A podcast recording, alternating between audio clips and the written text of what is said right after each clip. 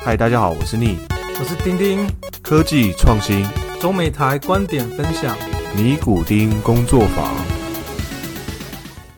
Hello，大家欢迎大家回来 n i s Workshop 尼古丁工作坊，我是主持人丁丁。我是主持人 Neil，欢迎大家回来。Neil，我想问一下你，你觉得在疫情这种情况下，其实中国大陆好像还好，对不对？就是你还是可以出去外面去活动。台湾也还好，啊，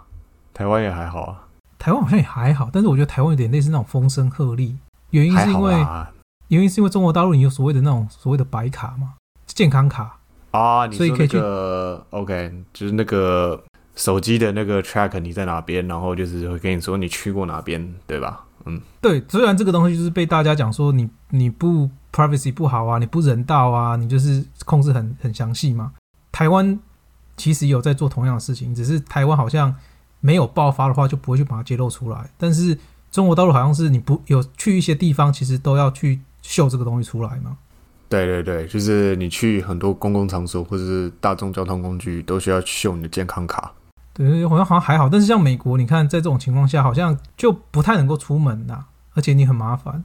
所以这种交友模式怎么去认识新朋友，好像就变成一个问题。所以这也是好像为什么就是线上交友在疫情这一块的时候，其实变得蛮热门的。好像就是对于线上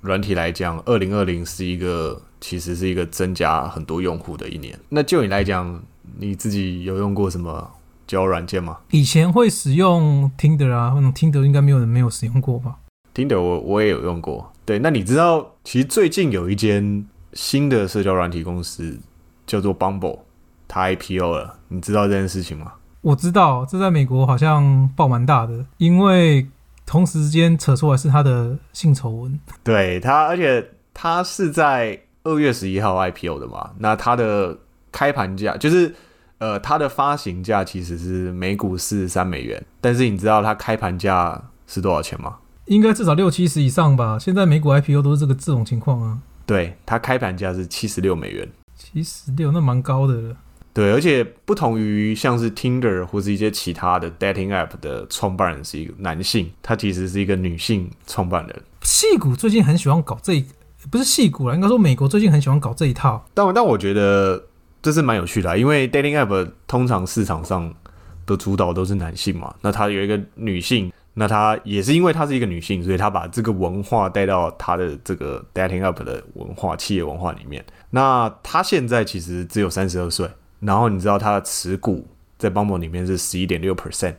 所以以知道现在的价钱来讲，他是他现在拥有的身价是大概十六亿美元。然后所以他也是现在世界上最年轻、白手起家的女性的亿万富翁。OK，那我们先来聊聊，就是这个创办人他的的背景，然后为什么他会创办 Bumble 这个 app。这个女性创办人叫做 Winnie Wolf Hart，那她其实是加入了，他是先加入了 Tinder，就是 Tinder 的创办人是 Sean Red 跟 Justin Man Tim 两个人嘛。那其实他那时候担任的是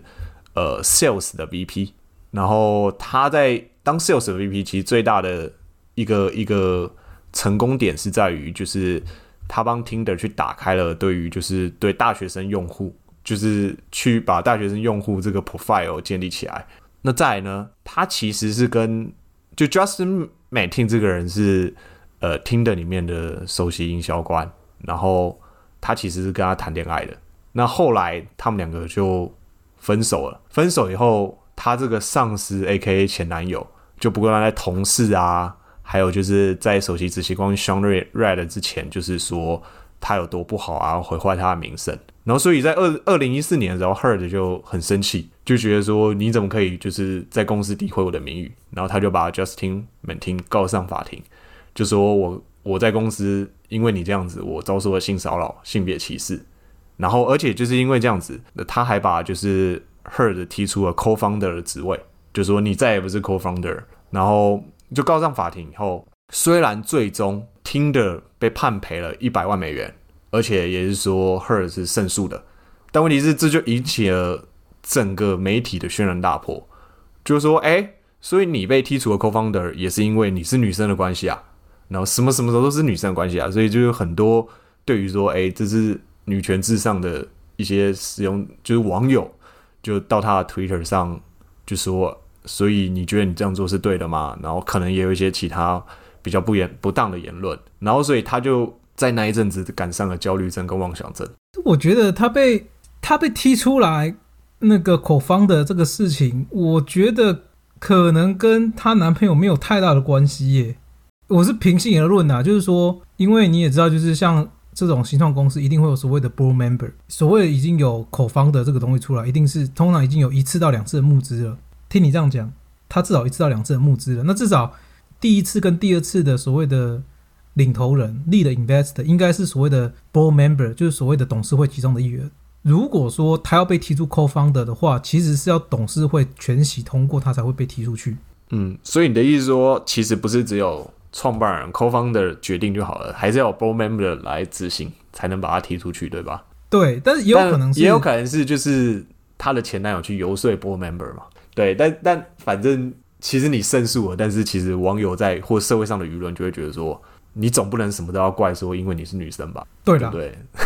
所以所以这个嗯，他胜诉了，但是有好有坏。然后再然后，但是他就想说，诶，那既然这样的话，那我是不是可以设计一个 social app 以女性为主？但是他一开始不是想要做 dating app，他是想要做有点像 Instagram 这个东西，但是主要就是你不能去乱留言，就是因为譬如你知道很多女生她会分享照片，然后可能就很多网友就会就会看了照片，然后下面就留一些比较不好的言论或者，所以他不能留言，他就是让女性去分享她的 social life，然后一些照片，那这个叫 at mercy。然后但是没过多久呢，他的另外一个同业就递递出了橄榄枝，这个人叫做 Andrew Andrew Andrew，那他是莫斯科人，可是他在伦敦长大。那他最有名的是是在他在二零零六年的时候创办了就是世界上最大的网络交友网站 Badu。那 Badu 是一个很大的就是网页版的社交平台。那他一开始是希望说 Her 的就是你是从 Tinder 里面出来的，你应该很了解 Tinder。那你之前也帮忙打开了 Tinder 在大学生的市场，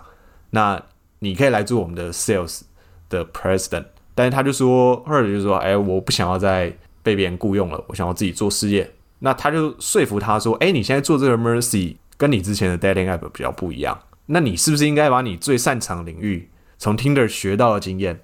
把它整合在这个女性的一个 Social App 里面？”OK，那他们两个最后就达成，他也说服了他，然后达成了协议。然后后来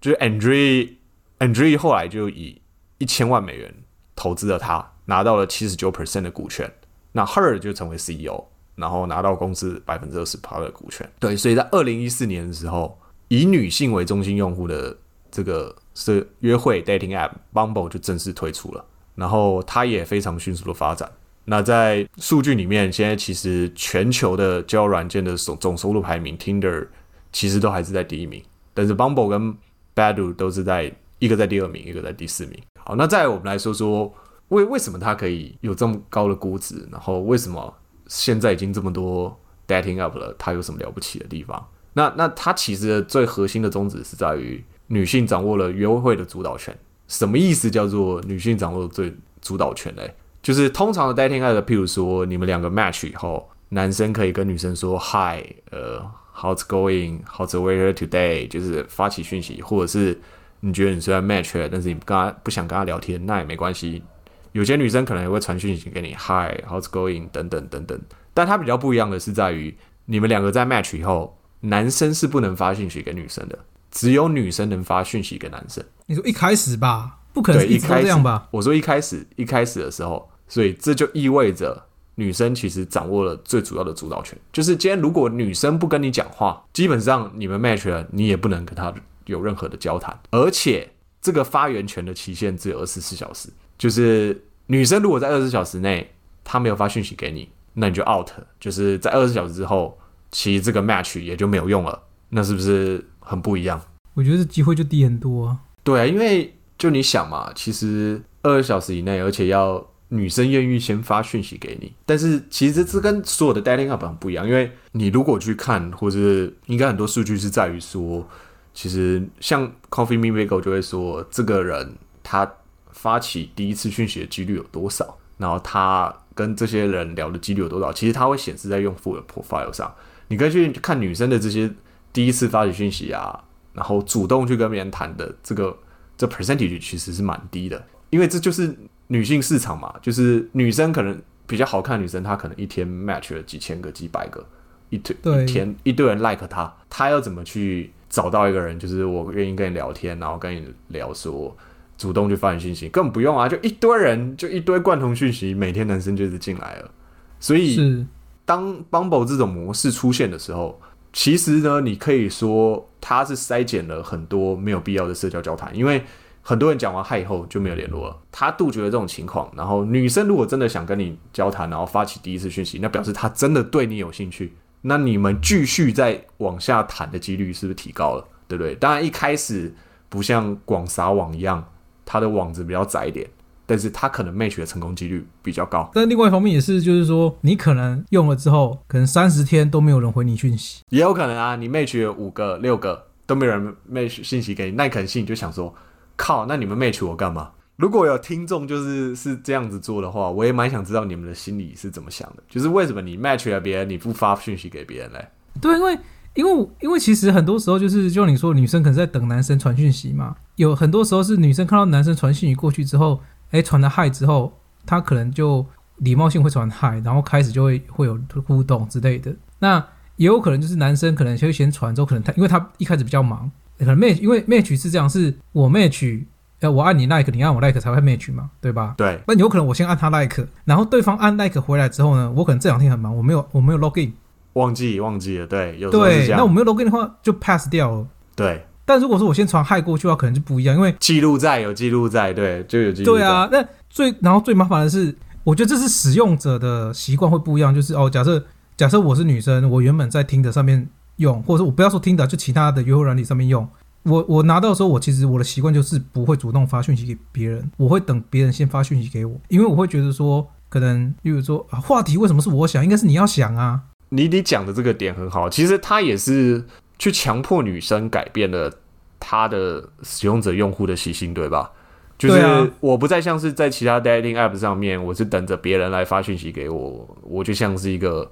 公主一样。虽然他美其名 Bumble 是说我将主导权掌握给了女生，但是其实另外一个点是，他希望女生去主动去找到他喜欢的人。我觉得这个东西很好，应该这样说，他要让女生感受男生的痛点在哪里。对，就是这就像一个双面刃，我让你主导掌握权，但是你也要自己去付出，说你愿不愿意去跟这些男生联络。对，对我觉得这其这其实也是一个蛮好的点啊。对，因为我我知道，就是像我们在做这个 research 的时候，我们也看到很多，就是一些其他的 dating app 好像会问你很多问题嘛，然后很多人会觉得很烦。但是其实你越问越多问题，可能男生在找开头话题的时候就比较容易。对，没错，就是你们可能会有共同的兴趣啊，等等的。但对这个也蛮多是有人是这样讲的。那其实呢，他就是在二零一九年的时候，他就已经实现盈利啦，这是蛮厉害的。他一四年开始做，一九年过了五年他就盈利了。那收入是四点八九亿美元，然后利润是八百六十万美金。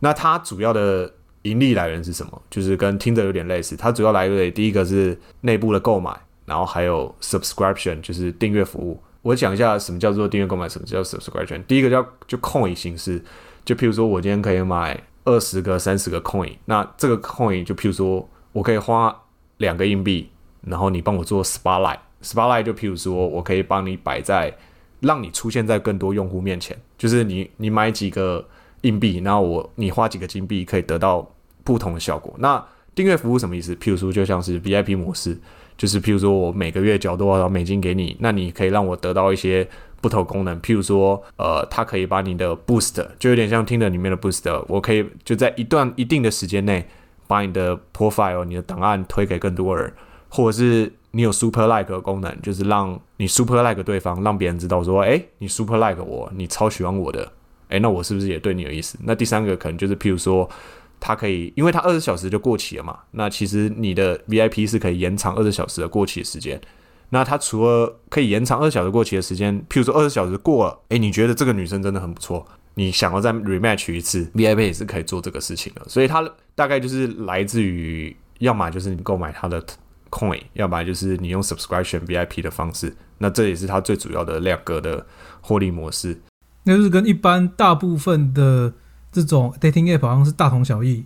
对，差不多。就是我觉得在玩 VIP 模式、订阅模式这个，或是买 coin 这个模式，其实都差不多啦。因为像 Coffee Me Bagel 就比较像是我买 coin 嘛，就是我买了很多个咖啡饼，然后我花多少饼可以做什么事情，对吧？那你 Tinder 其实也有 Tinder Plus，然后 Tinder Plus 也就是有点像类似的 Boost 的功能啊、Super Like 功能啊，或是每个每天会推荐用户给你啊，类似这种感觉。其实这个都是比较大同小异的。我突然想到一个问题耶，因为我我我不晓得，那我听说女生用 Tinder 其实是不太需要付费，都是因为男生只要变 VIP，女生就可以狂狂传讯息给对方之类的。对，就是他只要是传讯息的那个人是 VIP，其实那如果照你这样讲的话，如果说 Tinder 本身的使用者体验是刚刚你讲那种情况的话，那是不是会变成说这个会变成女生应该要付费才对，男生就不用了？诶、好像也不是诶、我觉得可能是在诶、因为我也没用过，但我我在想，他是不是譬如说女生发起对谈以后，其实是然后再来是男生，但男生譬如说他也有每天就是有固定的交谈数量或是 like 的数量，不是啊，如果是这样的话，我我不不晓得其他人呢、如果听众有用过的话，可以跟我们分享。不然的话，以我会觉得我我男生如果是这样话，我会超不爽。等于是说我买了 VIP，然后我能不能够别跟别人交谈，我要看别人爽不爽。哎、你不觉得这样很北蓝吗？但其实我觉得，嗯，dating app 最后还是回回归到可不可以让你 match 到更高的 percentage，你可不可以约到你想约的女生，其实还是最主要的嘛。所以如果他都愿意花钱了，其实我觉得只要他最后的体验是 OK 的，其实也是没问题的啦。就是我觉得还是会觉得钱花的很心甘理得。我不晓得，但是我觉得那是 emoji 的问题。我觉得最终的感觉是你讲的那样没错，就是我重点是我我用 dating app 一定是看我能不能找到那个另外一半嘛，对吧？对，机会有多高嘛。但如果说一开始我在买的时候，我可能不会有这种感觉，我就觉得说，我靠，我买了钱，然后我要看别人爽不爽，现在是怎样啊？不是说不是说主打是让女性有那个不同的感想，就是像我们刚刚讲的，感觉上是女性要动脑去思考东西，但是对，谈到真正的利益方面的时候，还是一样，男生还是要付钱，然后要看，然后反而是更惨，就是要看女生那一阵子到底忙不忙，那一阵子到底爽不爽。哦，我跟你讲，这有点类似什么东西，你知道吗？就是我自己感觉啦，就有点类似说，你今天已经打电话去订餐厅了，结果后面女生就说啊，看看呐、我那看看那天有没有空啦。嗯哼，就是你已经付就是定金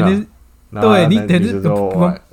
我们不要说付定金啦，就是说你可能已经餐厅什么东西都已经弄好了，对不对？对，就是哦，可能本来聊天的时候就说，呃，那天出去吃个饭干嘛好不好？你可能行程都安排好了，结果最后可能时间到前一个礼拜跟对方说，哎，记得我们可能后天要要有约哦。我说啊，对哦，我们后天有约啊，我们再看看我那边有没有空好不好？我最近有点忙。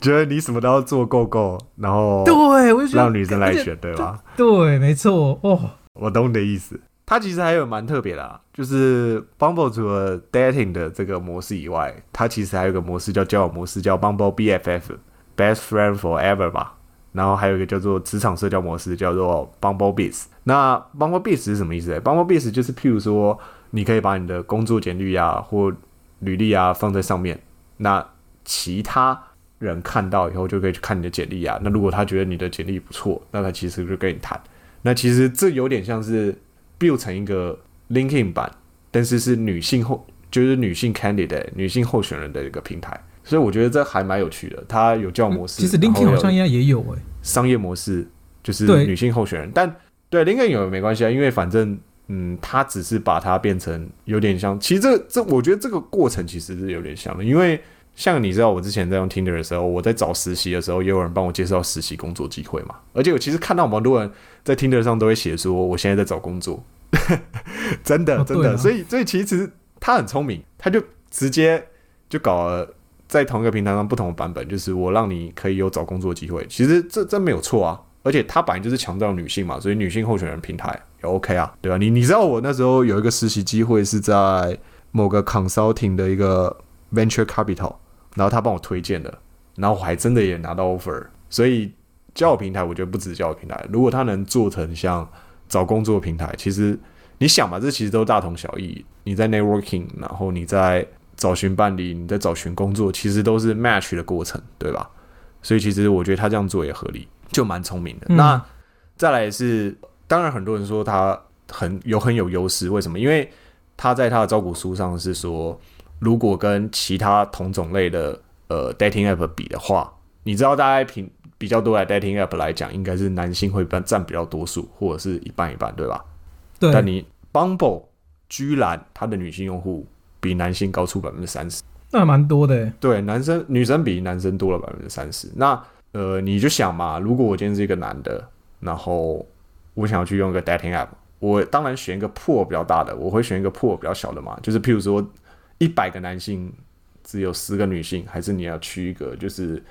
有十个女性，但是有四个男性这种感觉。女性比较多，那这个破比较大，男生相对是少数。那其实女生看到男生机会比较不一样，是不是？就是因为这样子，可能吸引到更多男生，让男生去用他的 app，就是有点像鸡生蛋，蛋生鸡。我今天女以女性为主导，我的女生比较多。那反过来来讲，男生就想要去比较多女生的 dating app，那他就进来，对不对？那所以他才会就是在这个看似已经玩不出什么新把戏的一个 dating app 的市场里面。就打乱了一池春水。可是他这样子的话，这样是不错，但是我觉得这对他以后的这种发展也是另外一个潜在性的因子啊。大部分的 dating app 好像都是男生付钱嘛，那如果说他主要女性比较女性那个用户比较多的话，那其实相对的男性用户，不要说男性用户，应该是说他的收入相对会稍微少一点嘛。对，这边有个 assumption 是在于，其实呃，所有的 dating app 都是比较多是男生付费嘛，女生基本上就是免费使用的。那那我再来讲一讲，就是 Bumble 背后居然出现了一个很有趣的一件 PE，它叫黑石，就 Blackstone，它是一个很有名的投资公司。就如果你在 PE 的这个市场里面讲到 Blackstone，大家就是数一数二的，大家就会想到黑石。那在上市前，黑石占有公司二十五九点二十五点九趴的股份。那为什么黑石会买得到它的股份呢？那这其实就是要在从一九年开始讲起的。一九年的时候，Forbes 就讲了一篇文章，他讲说 Herd 的投资方嘛，Andre，Andre 不是有一间交友网站叫做 Ben Ben Do 嘛？那 Ben Do 在伦敦办公室居然传出了性丑闻跟歧视女性的丑闻。那 Forbes 就说：“哎，你们 Bumble 不是最强调女权至上、女生为主？那你的投资者居然有？”性丑闻跟歧视女性的行为，这会不会影响你真正捍卫女性的权利？对不对？就好像是你今天打了一个这个牌，对，打脸了，对，就是打了你的脸。那你的投资方居然爆出这种性丑闻，那所以呢，二零一九年十一月的时候，那 Blackstone 就开始介入了，那他就开始从 Android 手中把这个大量股份买走。这个比较一大部分估值就是。就大概是三十亿美元。Andre 最后就是因为这个事情退出了管理集团，那 Herd 就等于被等于是这个集团唯一的掌控者了。因为因为基本上他持股十一十几 percent 嘛，那黑石持股二十六 percent，但是通常对于 PG 的投资人呢，他不会比较不会参与公司的决策。对，那 Herd 就等于是整个公司集团的掌舵者。了解，那蛮合理的。他上市以后，就是他总共筹了。二十二亿美元。其实，在 Blackstone 介入之前，你知道 Tinder 也有想要收购过他。Tinder 的母公司是 Match 嘛，Match Group，Match Group 在二零一五年的时候上市。那在二零一七年的时候，Bumble 第三年了嘛？那其实 Match Group 有想要以四点五四点五亿的美金收购，但是最后没有成功。而且两公司还一直在互怼，就是在华尔街 Street 上说：“你虽然对我划了右，但是我对你划了左。”就是我的爱，很好笑。就他说，你虽然有意收购我，但是我不想跟你 match，就很好笑。他还讲了这件事情，就是感觉像是那种恐怖情人呐。对，我觉得我又不想给你买，然后我不想卖给你，你一直想要买我，这到底什么意思？哎，对，而且重点是你的之前还在跟人家性骚扰，哎，对，然后两边就一直有诉讼。然后也在媒体上一直搞，一直搞。那最后什么两边是不是说你侵权我侵权？那反正最后在二零二零年的时候就达成和解了。那二零二零年达成和解以后，Match Group 就觉得二零二零二一年的时候他就觉得说，我既然不能把你买起来，然后你已经 IPO 了，那我只好最后他就想转位转向其他市场，所以后来他就以十七亿美元的收购了韩国的一个社交网络叫做 Hyper Connect。那他就也想扩大在亚洲市场的占比嘛。从 Bumble 就是他 IPO 后，其实他算是打赢了他跟 Tinder 的第一战，就是他成功 IPO，然后成功推出了新的模式，也在这个 dating app 的市场里面搅出了一池春水。那我当然，我之前在就是在一些报道上也看到一些很有趣的东西，因为譬如像在那个 Austin 的 Bumble 总部啊，它大概有五千平方英尺。那 Bumble 其实这个意思是什么？就 Bumble Bee 就是大黄蜂，所以他们的主调色也有点像是大黄蜂的那个黄色。那你可以去看一些，它有一些照片，就是在照他们办公室啊，然后还有一些譬如说，呃，他们的办公环境啊。那其实公司就会贴有，譬如说 You are a Queen Bee，或者是 Make the first move。那它就有一个海，有一些海报啊、霓虹灯啊，然后还有一些譬如说像是猫猫咪吧就是譬如说你是新手妈妈，那你可以就是。在那边挤奶啊，可以隐私啊。他们还会就是花钱有福利，让你每个每个员工每周有一次的美发跟美甲的服务。那你去看那办公室，就是超级女性的，就是超级可爱啊，粉红色啊，黄色啊。那还有厕所，还有就全部都粉红色的。对，它就是一个在科技领域中算是一个由女性所有，然后女性经营的一个公司，所以呃很不一样。就是它，它就等于是表现在科技业里面的另外一股新兴力量。好，那这就是我们今天的分享。如果说大家觉得我们的节目还不错的话，那欢迎到啊 Apple Podcast 的帮我们留一些评价。那或者是有任何的建议，也可以直接上 IG 跟我们讲。那 IG 上面麻烦搜寻 Knitting Workshop，就是我们的 IG 的粉丝专业。对，没错。那欢迎大家继续给我们一些指教啊。那今天讲 Bumble 其实呃还蛮有趣的，然后也刚 IPO，大家可以看一下。如果你在就是这些 dating app 有一些不一样的很特殊的经验，也欢迎来跟我们聊一聊。好，谢谢大家。好，谢谢大家，我们下次见，拜拜。下次见，拜拜。